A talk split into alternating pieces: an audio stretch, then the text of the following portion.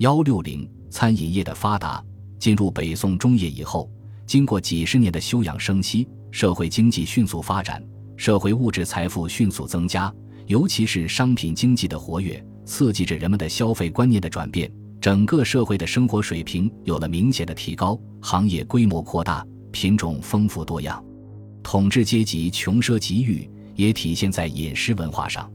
宋代的饮食状况可从北宋汴京、南宋临安反映出来。整体上讲，两京可以视为当时南北饮食的交流中心。北宋东京的菜系主要由北传、南食、川饭，且南方烹饪技术传入北方，改变了北方人粗放的饮食习惯，使饮食业更为精美丰富。宋时南渡，大量北方人迁入杭州，原来东京的饮食业也随之而来。南北饮食得到又一次交流。无字幕的《孟良录》中所言：“南渡以来，即二百余年，则水土既贯，饮食混淆，无南北之分矣。”从《东京梦华录》《孟良录》等文献记载来看，当时的烹饪技术已很高超，则要数之，有烹、烧、烤、炒、爆、溜、煮、炖、熬、卤、蒸、辣、蜜、葱拔、酒、冻。炸、煎、腌、托、都等数十种，且每一种都可做出二十多个品种，可谓丰富多样。这是其一。其二是从食品的制作方面，已有了专业化的食品店和作坊，如北宋开封的饼店，既有糊饼店，亦有油饼店。最有名的是武成王庙前海州张家、黄监院前郑家，每家有五十余户。南宋杭州的这类专业饮食店更多。据《武林旧事》载，有敷面、团子、馒头、凹炕鹅鸭、凹炕猪羊、奇豆、散汁等这些专门化的食品店生产的各类食品，除自己卖售外，也有城市里的一些平民多与作坊行贩以成之物，转求食衣之利。或有贫而怨者，凡货物盘价之类，一切取办于作坊。指完时以所直长之，在一些食品店门前，以方木及花样起结附如山棚，上挂成编珠羊，相间三二十边。近里门面窗户皆珠绿装饰，以此招来顾客。宋代都城酒店林立，各类酒店所供应的品种及档次也不一样，有装修豪华的大型高档的酒楼，门首皆附彩楼欢门，为刃殿入其门。一直主廊约百余步，南北天井两廊皆小格子，向晚灯烛荧黄，上下相照，浓妆妓女数百，聚于主廊线面上，以待酒客呼唤，望之宛若神仙。在这样的高档酒楼里，饭、酒、菜一应俱全，各种做工精细，考究的食品更是让人食之不尽，流连忘返。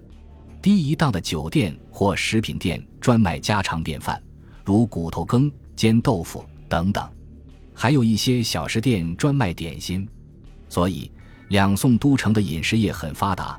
高中低三个档次的酒店可供顾客选择，且食品品种多不胜数，反映了宋代食品行业的兴盛。在宋代都城中，各行各业均结成一定的组织，或称行，或称团，饮食业也不例外。据《孟良录》载，当时杭州的团行中。属于饮食行业的有酒行、食饭行、后世甘子团、城北鱼行、城东蟹行、鸡鹅行、修乙方肉市、城北米市等。除了这些名目繁多的食品店和食品品种外，餐饮业很发达，主要有冷饮、酒、茶。宋代城市中有许多冷饮店，门前均挂有银子、熟银子、香银子等招牌，经营的品种主要有干豆汤、柳子酒。豆儿水、鹿梨浆、木瓜片、沈香水等，酒在宋代是人们生活中不可缺少的饮品。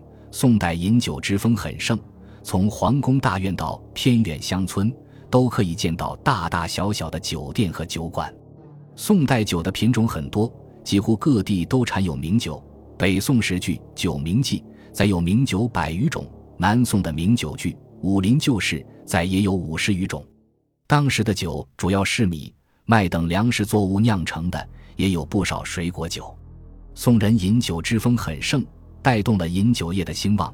因此在城市专卖酒的酒店很多，有相当规模的酒楼，如北宋汴京的樊楼、杨楼，南宋临安城的和乐楼、春风楼、惜春楼等。这些大的酒楼所卖酒均为上等饮品，并配有美味佳肴。小的酒店称为脚店或分茶，酒价便宜，顾客只三二碗便行。大小酒店均干净卫生，服务周到。酒是人们日常生活中不可缺少的饮品，而茶作为饮料，在宋代更是大盛。当时许多地方都盛产茶，还出现了专门种茶的茶户。茶工，茶中名品很多，制茶技术也大大提高。随着制茶业的兴旺，饮茶之风遍及城市乡村，在城市中还专门设有茶店，以供人们休闲聚会、聊天之用。宋贵戚之家日常生活日趋于奢侈豪华。司马光说：“宗戚贵臣之家，地宅园囿，服食器用，往往穷天下之珍怪，极一时之鲜明。”唯意所至，无复分献，以豪华相上，以简陋相资，欲艳而好心，乐意而遂书。